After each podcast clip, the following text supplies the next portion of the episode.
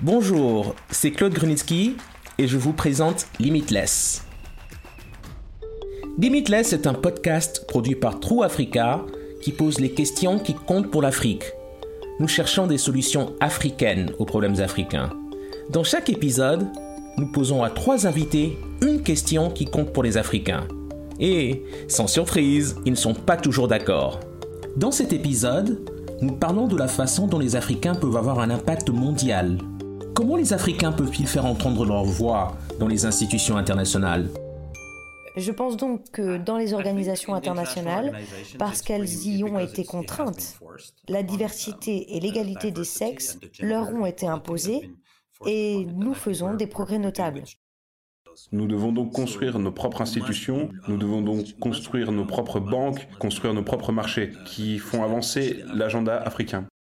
Ce qui est certain, c'est que vous devez reconnaître que vous avez une voix pour qu'elle soit entendue. Historiquement, les Africains n'ont pas été bien représentés dans les institutions internationales. C'est un problème, car ces organisations sont essentielles pour lutter contre le changement climatique ou encore la Covid-19. Mais avec une Nigériane à la tête de l'Organisation mondiale du commerce et un Éthiopien à la tête de l'Organisation mondiale de la santé, cela pourrait changer. Mais est-ce que ça va assez vite? Mon premier contributeur travaille pour l'une des plus grandes institutions internationales, les Nations Unies. Pedro Matos a travaillé pour le Programme alimentaire mondial en Afrique et en Asie pendant plus d'une décennie. Il faisait partie de l'équipe qui a remporté le prix Nobel de la paix en 2020 et il travaille maintenant au Soudan, fournissant de la nourriture et de l'aide à plus de 6 millions de personnes. Il m'a dit que bien que les Africains soient mieux représentés à l'ONU, il y a encore beaucoup de travail à faire. Voici notre débat. La question est comment les Africains peuvent faire entendre leur voix dans les institutions internationales. Eh bien, dans les institutions internationales, je pense qu'à l'ONU, c'est très varié. Je pense que c'est plus facile dans certaines organisations que d'autres. Um, Pour moi, nous parlons toujours des champions ici. Par exemple, dans les multinationales, ce n'est pas vraiment le même tableau. Uh, Je pense donc que dans les organisations internationales, parce qu'elles y ont été contraintes, la diversité et l'égalité des sexes leur ont été imposées et nous faisons des progrès notables. C'est dans le reste du monde qu'il y a encore beaucoup de travail à faire.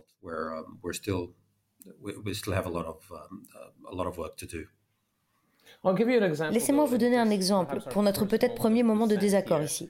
J'ai produit un film documentaire intitulé La Grande Muraille Verte, qui traite d'un grand projet environnemental à travers le Sahel, où des millions et des millions d'arbres sont plantés du Sénégal jusqu'à Djibouti. Et lorsque j'ai collecté des fonds pour ce projet de la Grande Muraille Verte, pratiquement tous les donateurs et toutes les personnes qui étaient réceptives à l'idée venaient soit des Nations Unies, soit de la Banque mondiale, et je n'ai pas obtenu de financement d'un seul donateur africain. Um, Et je n'ai pas vu de vrais Africains participer au dialogue sur la manière de promouvoir ce film et d'y sensibiliser le public. Encore une fois, pourquoi les Africains sont-ils souvent, je ne dis pas toujours, mais souvent des spectateurs? Eh bien, je dirais que le transfert est une bonne chose. Le transfert nord-sud est une bonne chose. Je pense que le manque d'appropriation devient problématique si les Africains ne reconnaissent pas que le mur vert, la muraille verte est une bonne chose et que l'Occident continue à la promouvoir. Genre, euh, vous savez, nous, on sait mieux que vous. Je pense que là, c'est problématique. En général, les transferts nord-sud sont une forme de compensation et par exemple, nous discutons du changement climatique et de la compensation des émissions de carbone. Ces transferts nord-sud sont importants. Et en fait, ils sont même essentiels. Mais vous savez, les problèmes et les solutions devraient être conduits par les bénéficiaires, au bout du compte, et par les pays qui auraient intérêt à gagner.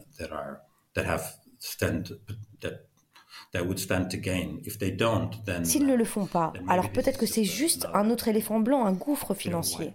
Nous essayons de trouver une solution aux problèmes que nous pensons que les gens ont, au lieu de simplement leur demander et les laisser prendre en charge ce processus. Selon ce que vous observez dans votre travail, trouvez-vous que l'équilibre de la représentation dans les organisations internationales est en fait en train de changer? Je pense que dans les organisations internationales, le grand clivage est international et national. Il y a encore un peu de condescendance entre les internationaux et les nationaux, et les internationaux peuvent être des Africains. Je trouve donc qu'il y a un clivage où les étrangers arrivent dans un pays en tant qu'experts expats. Et nous allons souvent rejeter les points de vue du personnel national et des habitants de ces pays. Voilà le grand fossé, plus que l'Occident versus l'Afrique. J'ai vu des réunions de 30 personnes où pas une seule personne originaire du pays n'était présente. Et comme nous sommes également engagés dans la résolution du problème, nous avons oublié dans le passé de simplement demander aux personnes qui connaissent mieux ce pays. Le prochain invité est Mutemi Wakiyama, un militant de Nairobi au Kenya. Il est connu pour avoir fait campagne contre l'aide sous forme de presse internationaux. En fait, il a été arrêté par les autorités kenyanes en avril 2021. Son crime Critiquer le prêt de 2,3 milliards de dollars du Fonds monétaire international au Kenya. Je lui ai demandé s'il pensait que davantage d'Africains en charge d'institutions comme le FMI aideraient à résoudre les problèmes qu'il met en évidence.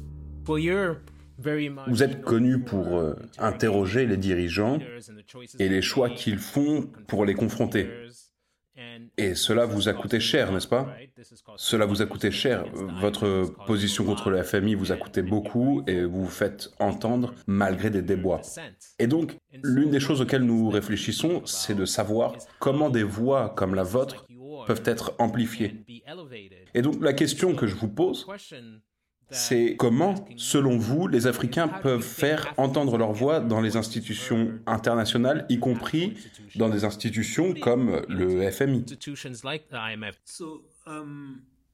D'abord, on doit commencer à nous concentrer sur ces institutions pour qu'elles nous apportent des solutions.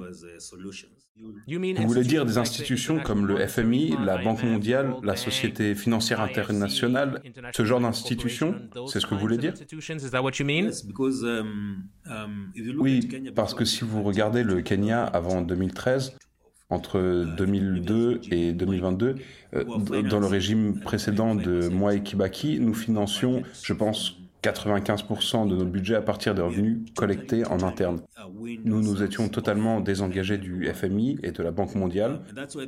Et c'est pourquoi ils ont été très heureux lorsque Uhuru Kenyatta, qui n'est pas connu pour sa discipline fiscale, a pris le pouvoir, car vous êtes alors en mesure de revenir maintenant. Mais ce dont personne ne parle, c'est du fait que tous ces prêts, ces prêts garantis, ces prêts qui ont été accordés sans tenir compte de la capacité de paiement ont été accordés par leur organisation sœur, la Banque mondiale. Et pendant la période du Covid, en 2019 jusqu'à 2021, dans le secteur de la santé, la Banque mondiale a accordé des prêts qui sont de l'argent qui est comptabilisé. L'argent n'est pas utilisé à des fins Covid et ensuite, lorsque nous soulevons des problèmes de responsabilité, la Banque mondiale ne fait rien. Elle accorde simplement un autre prêt pour boucher le trou. Nous devons donc nous éloigner de ces institutions. Nous devons construire des institutions africaines qui servent des intérêts africains. Et on peut commencer petit. On peut commencer au niveau de la communauté à se demander quelles sont les autres choses auxquelles nous devons penser. Uh, Pouvons-nous euh, repenser la gouvernance en tant qu'Africains Pouvons-nous examiner nos systèmes traditionnels qui fonctionnent et voir ce que nous pouvons adopter pour aujourd'hui? Je pense que c'est la voie à suivre. Nous devons leur dire, mais il faut avoir l'imagination pour penser à un système de gouvernance différent pour l'Afrique. Aujourd'hui, un certain nombre d'Africains obtiennent des postes à responsabilité dans des institutions internationales. Ne pourrions-nous pas dire que la présence de ces Africains à la table des négociations pourrait être un bon moyen pour les Africains de défendre le continent africain et les possibilités africaines?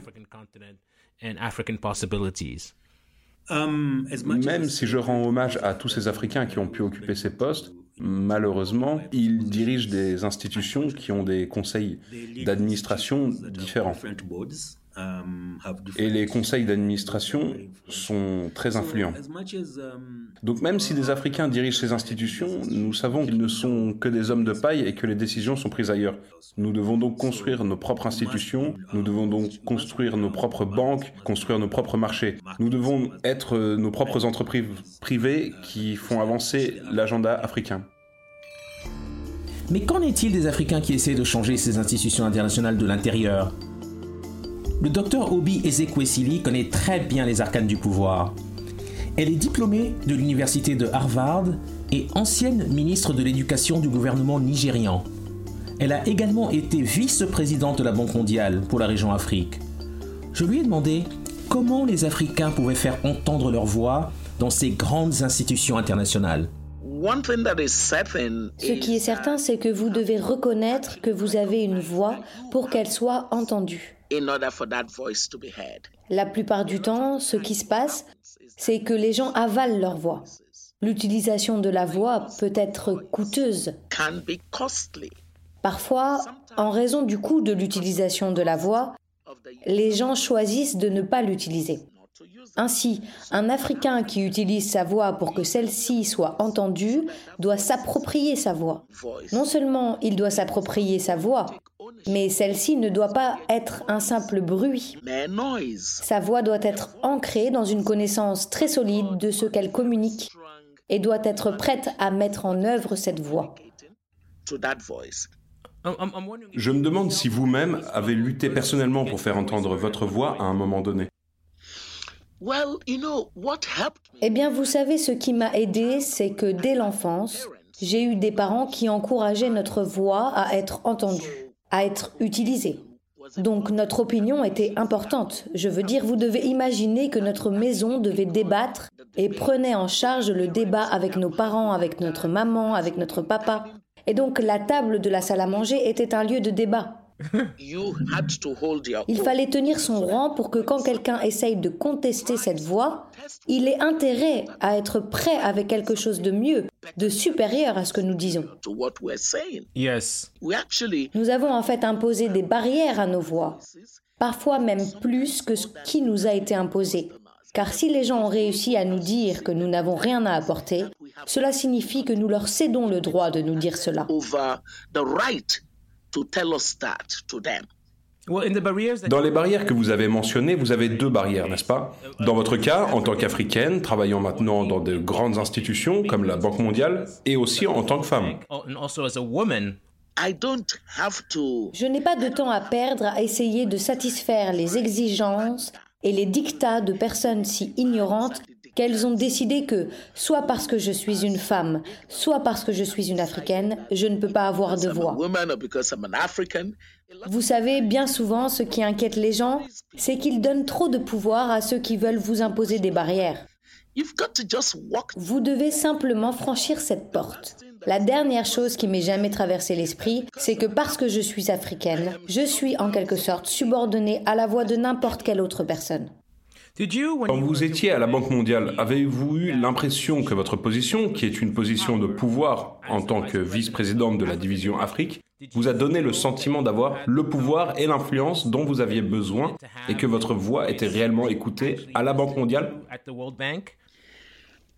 on en revient donc encore au choix personnel de celui qui est censé avoir une voix. Rappelez-vous ce que j'ai dit au début quand j'ai dit que la voix peut être coûteuse. Et parce que la voix peut être coûteuse, les gens choisissent de l'avaler. Eh bien, tout le monde à la Banque mondiale savait qu'Obi Ezekwesili n'était pas venu à la Banque mondiale pour avaler sa voix. Donc que vous soyez mon collègue, membre du conseil d'administration ou que vous représentiez un ministre, un représentant, un partenaire de développement des économies avancées, vous saviez déjà qui vous rencontriez. Vous saviez que vous rencontriez quelqu'un qui n'allait pas être odieux envers vos propres opinions et qui n'allait accepter aucune forme d'imprudence de votre part. Merci à tous nos invités et leurs différents points de vue. Nous ne cherchons pas de réponse simple sur ce podcast. Nous pensons que le potentiel de l'Afrique est illimité, tout comme les solutions aux défis auxquels nous sommes confrontés. Pedro Matos a donné un aperçu fascinant des changements qui se produisent à l'ONU. Je suis d'accord avec lui. Le soutien des institutions internationales est vital, mais il est clair que nous, les Africains, devons nous approprier notre vision. Et c'est pourquoi j'ai apprécié mon échange avec Mutemi Wakiyama et le Dr Obi. Ce sont les Africains qui poussent au changement sur le continent. Avec leur énergie, leur passion et leur dynamisme, l'avenir semble sans limite. Merci pour votre écoute. Ce podcast est rendu possible grâce à une subvention du département d'État américain et de la fondation Sinfire. Vous pouvez écouter ce podcast sur toutes les bonnes plateformes et sur www.trueafrica.co/limitless.